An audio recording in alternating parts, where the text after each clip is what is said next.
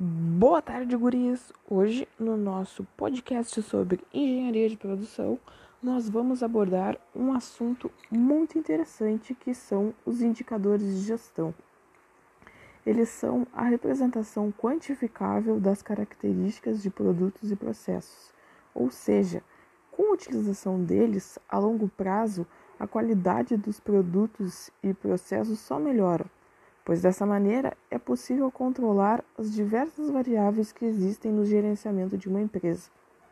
Dentro desse gerenciamento, é fundamental traçar uma meta. Isso será essencial para comparar resultados e obter melhoramentos contínuos no processo de organização.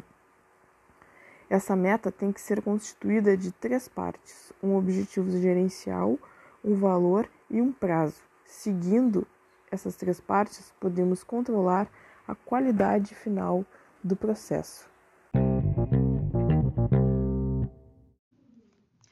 E agora a gente vai falar sobre os indicadores. Existem alguns indicadores e eu vou falar agora sobre o indicador de qualidade e o indicador de produtividade.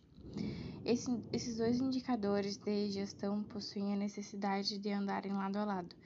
O indicador de qualidade implica na eficiência do processo, na eficácia do produto e na efetividade do cliente. O indicador de produtividade representa o resultado da relação entre as saídas de um trabalho e os recursos utilizados para sua produção.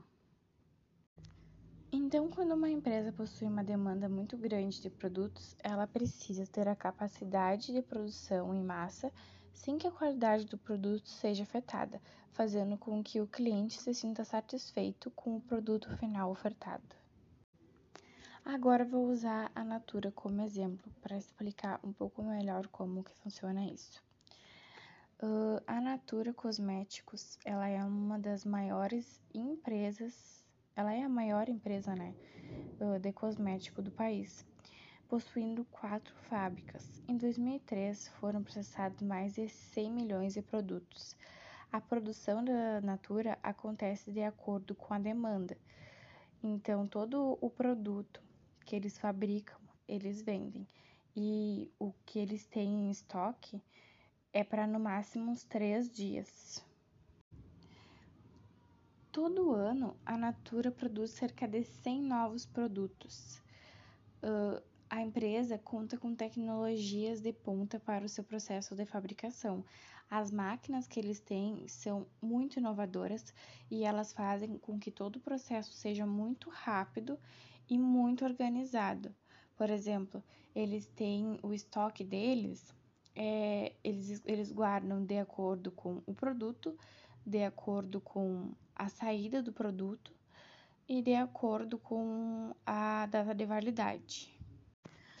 Os produtos da Natura são comercializados por mais de 350 mil revendedoras em todo o Brasil e na América Latina.